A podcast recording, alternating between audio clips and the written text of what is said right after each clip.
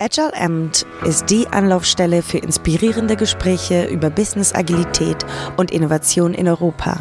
Unser Podcast bietet Hintergründe und Fallstudien aus der Mitte einer der größten Quellen agiler Meinungsführung weltweit, Accenture Solutions IQ. Welcome to another edition of Agile Amt. I'm your host Stefan today, and we are podcasting from the DevOpsCon in 2019 in Berlin. Today, my guest is Jeff Sussner. Welcome, Jeff. Thanks for having me. It's great to be here.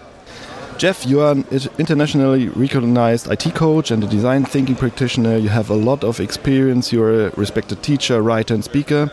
So it's really glad. I'm really glad uh, to have you here.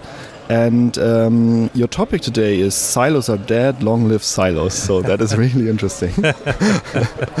um, so you have an uh, impressive background. So can you tell us a bit about your journey and uh, and, and also how you got to the topic? Sure. Uh, so my journey involves 30 years of building systems and leading organizations across the entire development, QA, and operations spectrum. So you could say that I have the perfect DevOps resume. Uh, but it was really uh, two things that I discovered at exactly the same time about 10 years ago that have really impacted my approach to my work.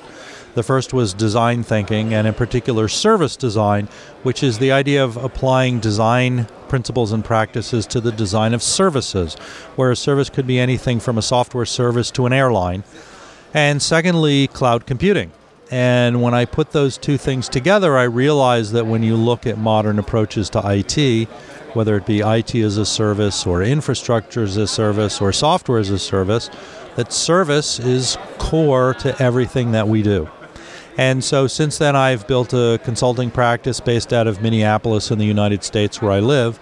And it's really focused on helping digital organizations, whether they be enterprises or software as a service providers, uh, grapple with this challenge of what it really means to provide digital service.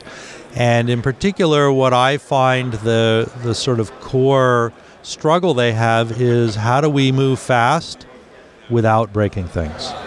Mm-hmm. Yeah, that is uh, that is probably the challenges that all the big enterprises have. um, how, how, did it come to your the topic of uh, that you have on the on the silos? Well, so one of the things I've seen is DevOps talks a lot about breaking down silos and bringing together Dev and Ops and building these cross functional teams that are aligned with an entire value stream. Um, but there's sort of a piece missing. And there was a period in time where people were talking a lot about enterprise DevOps and how enterprise DevOps was different. And on the one hand, my experience, uh, my clients were both enterprises and smaller software service companies. On the one hand, I found that their problems were almost exactly the same. So I didn't buy this idea that enterprise DevOps is different.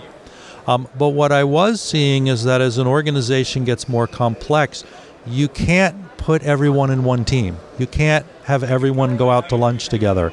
You can't uh, put everyone around one foosball table um, and have them all play together. Um, and you have to break things down. And interestingly, when you look at cloud native, when you look at things like cloud and platform as a service and serverless, it appears to be reintroducing silos, right? The whole idea of, of a PaaS is well, you don't have to worry about ops. Somebody else takes care of ops for you. Well, wait a minute, isn't that the exact opposite of DevOps? Um, and so what I realized is that we only had solved half the problem. And I think Agile has the same issue when people are trying to figure out how to scale Agile, is you have all of these teams, but in order to deliver a coherent service, you need to put the teams together somehow. And so this is the traditional way that we do it in IT is we create silos. We say, okay, you go over in your corner and you take care of the database, and I'll go over in my corner and I'll take care of the network. And as long as you do your job and I do my job, everything will be fine. Um, DevOps is the realization that that's not actually true, um, at least when you're trying to move more quickly. Um, but then the remaining question is well, okay, so how do we do it? How do we bring the pieces t- together without rebuilding exactly the organization we were trying to break apart in the first place? So, the big challenge uh, of what you mentioned is then how to handle the dependencies, right, between, yes. between the topics. So, yes.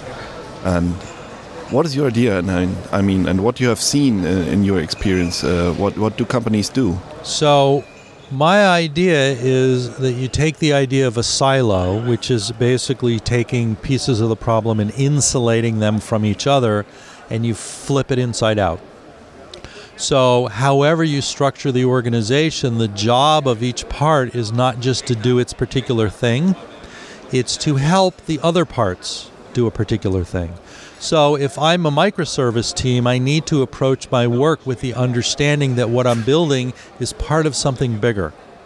And it has to provide value to the other parts and to the bigger pieces. Um, and the way that I do that and the way that I teach that to my clients is by using Mark Burgess's idea of promise theory, um, which is very simply that we look at the way uh, systems interact with each other in terms of the promises they make to each other. Um, so, on a, as a very simple example, if you think about continuous integration, um, the developers all promise each other that they won't break the build. Well, guess what? They break that promise every day. so they make another promise, which is I promise that if I break the build, I will stop what I'm doing and fix it. That's continuous integration in two sentences. But it's all in terms of we make commitments to each other. Um, and that's sort of the opposite of how we traditionally look at things, not just in IT, but in the whole 20th century model of how we manage large organizations, right? Is you go, you do your thing, and I'll do my thing, and everything will be fine. Um, instead of how do we help each other serve the customer. Mm-hmm. What what is um, what is a typical situation that you that you encounter when you when you're supporting a client and, and what do you do to help them? So. Um, well, it's interesting because in a lot of cases, um, well, typically clients bring me in when they're trying to do something new. Um, it might be agile, it might be DevOps, it might be automation, and things aren't going the way they expected. They're not getting the benefit. Where Agile's supposed to make us go faster, it's not making us go faster. What are we doing wrong? How do we fix it? Um, so, um, my company isn't the kind that gets brought in of, okay, we want to roll out Scrum across 500 developers. Please do it for us. It's more like we've rolled out Scrum across 500 developers and God only knows what we're doing. Uh, help us fix it. Um, and so a lot of my work is about bringing them back to first principles of what are you actually trying to accomplish. Um, and let's focus on that. What we're trying to accomplish is to, del- you know, what the promise we're making is that we're going to deliver work more frequently. Well, are you really organized to deliver more work more frequently? Let's fix that. Mm-hmm. Yeah, I see I, I, see it as you. I mean that is the the chain the same challenge that we have in a lot of organization. How how do they actually overcome it? I mean they understand probably what you're saying and and, and how does it work. So what are the things that that you see that they put in place um, um, to come to to get along? So more and more my work is about helping them understand and start to use this idea of what I call promise driven design mm-hmm. which at its heart is very simply, again, it's about flipping people's perspective around so that instead of thinking about what's the work that I'm doing, it's about thinking what's the service that I'm providing. And the thing that I really like about promises, and it's kind of nice after many years of helping organizations struggle to understand Agile and struggle to understand DevOps, um, promises are very intuitive. Um, it means exactly what you think it means. We all make promises every day. When I teach it, I use the example of asking your teenage son to clean his room, and he says, I promise I'll do it before dinner. Everybody gets that, at least everybody who's had a teenager um, immediately gets what that means. Um, so it's very nice that I find people grabbing hold of that idea very quickly and starting to use it and starting to transform the way they think about their work. And using it to build a continuous improvement model where you can simply ask yourself, um, what promises are we making? How well are we keeping them? And are they even the right promises to make? Should we make better or different ones? Are we making promises we can't keep? One of the places I see that work really nicely is in Agile retrospectives. I see a lot of organizations struggle where they go through the ceremony the way they've learned to do it, but it just doesn't feel all that productive. Um, I talk about what I call the not enough muffins syndrome. So let's imagine that you have a tradition where somebody on your team brings in muffins for the whole team every Monday morning. And people aren't bringing in enough muffins, so you're running out. So you have a retrospective and you say, well, what's not going well? Well, we don't have enough muffins. We need to bring more. Um, that's great. It's good to figure that out, but that doesn't really help you tune your agile process. So, what I teach them to do is to structure retrospectives around the promises that they've made and how well they've kept them. So, if you make a promise that you're going to make your story smaller or you're going to deliver higher quality code before you call it done or you're not going to break the build, you can have a retrospective and just say, well, how often did we break the build? Oh, we broke it 89 times in a week okay, well, maybe we need to do something differently. And it's much more focused on what you're actually trying to accomplish and what, what's, what's the benefit? What's the purpose of it all? Who cares? Mm-hmm. That, that, that's really interesting. So, um, what, what, what I would like to know is, do you, I mean, on a, on a, on a high level, probably companies understand it, and even if you go into the teams and explain. So, do you face resistance in, in companies that they say they do not want to change uh, the way they work um, or to work with the promises? Do, do you see that sometimes? I don't typically see companies say we don't want to change. I see companies having a hard time changing and falling back on old habits. And to be honest, on a certain level, this sounds very cliche, but the patient has to really deeply want to change. Um, I would say the situations where I'm most successful and where my customers are most successful is where they've encountered some kind of pain and they really don't want to do it anymore. um, I have a client that they just finished a nine month release cycle, and the deployment process was extremely painful. And we've started talking about doing much smaller releases, which goes, you know, they do Agile, they do Scrum, but their release cycles are nine months long. Um, so you could question whether they're really Agile. Um, so we've started introducing the idea of, well, why don't you release every month? And then why don't you release every two weeks? And at first they were kind of suspicious of that. Well, that can't really work.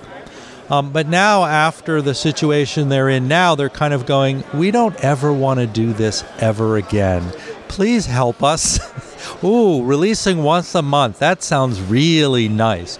So the sad thing is, uh, is again, the, the places I find the most success is where they've experienced enough pain that they just go, we don't want to do this anymore. So whatever we can do differently, we're willing to try it.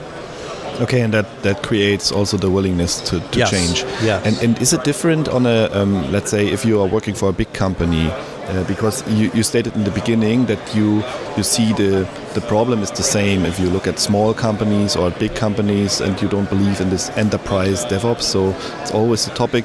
So is it uh, different in the perception if you uh, look at the C level of a big company, at the mid management, at the people that working there? What is your view? I think there can be differences. In general, I would say that the real differences difference I see between larger companies and smaller companies is in larger companies the dysfunction and the tension tends to be structural. So you have a bunch of people who work for one VP and a bunch of people who work for a different VP and therefore they don't see eye to eye.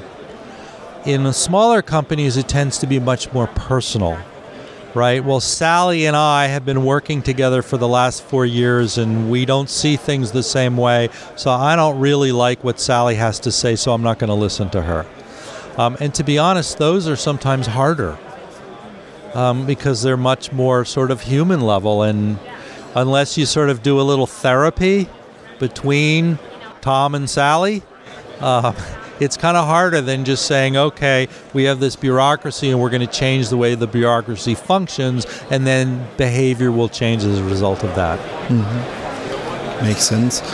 Let's come back to the to the topic of the silos. Um, so, if I under, understood you correctly, it's uh, you say.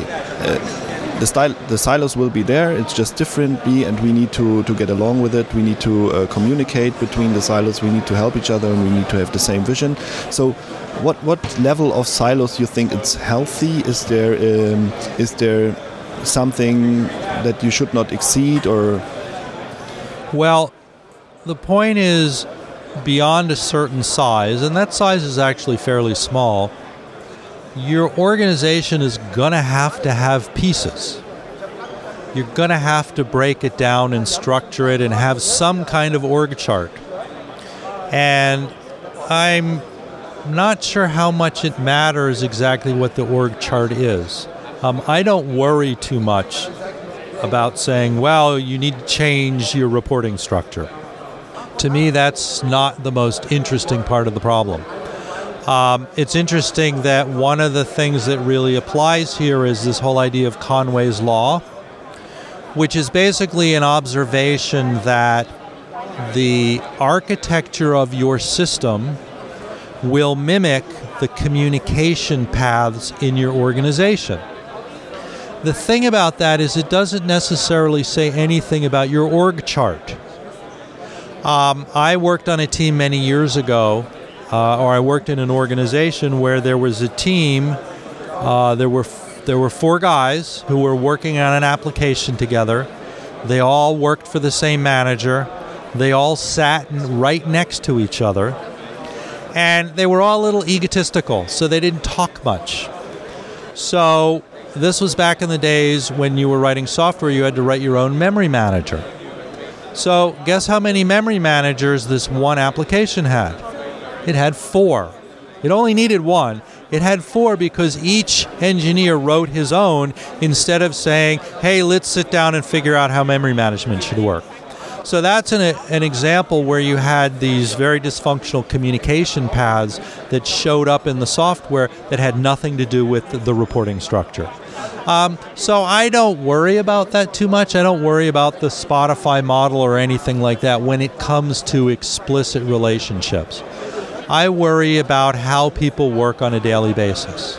I think it's very, very important that, for example, you have testers and developers and designers and product owners working very closely together. I'm a big fan of having them sit together. Um, and go to stand ups together and review their work together very early in the process. Um, I don't really care who they report to. Mm-hmm. Um, but in terms of their daily work.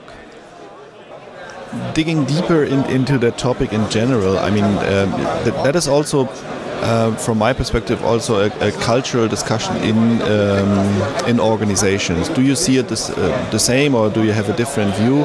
There are organizations that they simply have different cultures because it's how they have been growing up. You have governmental organizations that are certainly different from uh, an automotive manufacturer, different from a retailer, etc., and, and how they have been growing and what their organization and their culture is. Do, do you do you see different challenges in there, or do you disagree that um, that they um, yeah have a different way to go?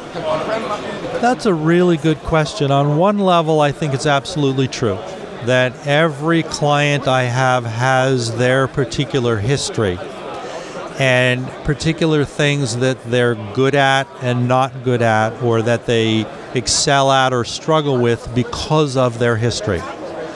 Um, the interesting thing as I was listening to your question, I was realizing that one of the special things about DevOps, I think, is that it at least tries to tackle that cultural level.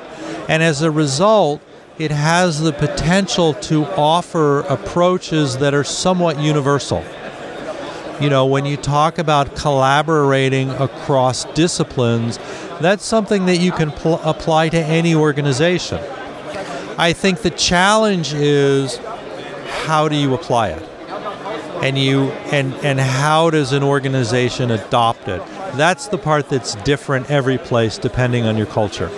And I think that my approach is simply when I go in, in into an organization, I don't go in with a cookie cutter approach. I don't come, go in and say, okay, now we're going to do our Scrum workshops, and you're all going to learn how to do Scrum, and you're all going to sit over here, and those people are going to sit over there, and so on and so forth. I start by doing a lot of just listening and kind of riding along so that I can understand what their particular history is and what their particular struggles are, so that even if I'm trying to teach them something universal, I can teach it in a way that they can figure out how to get from point A to point B.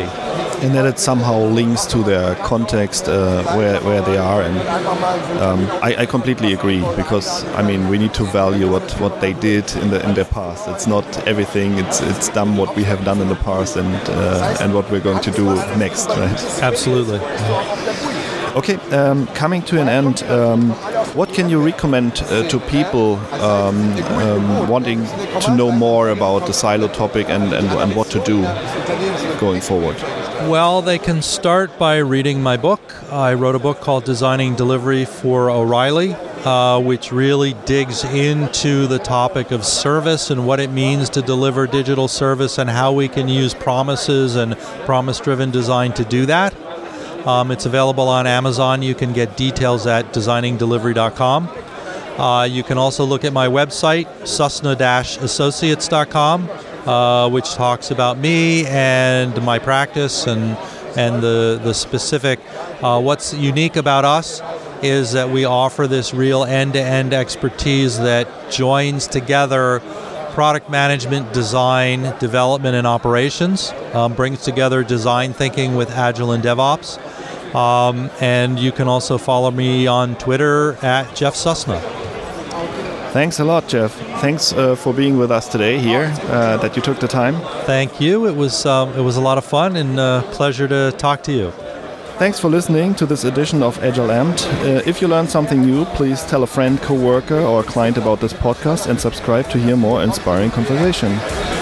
That's all for us uh, today. Goodbye and have a wonderful day. Danke, dass Sie Agile Amped auf Deutsch gehört haben. Weitere inspirierende Gespräche und Talks finden Sie auf unserer Website de.solutionsiq.com. Bis zum nächsten Mal.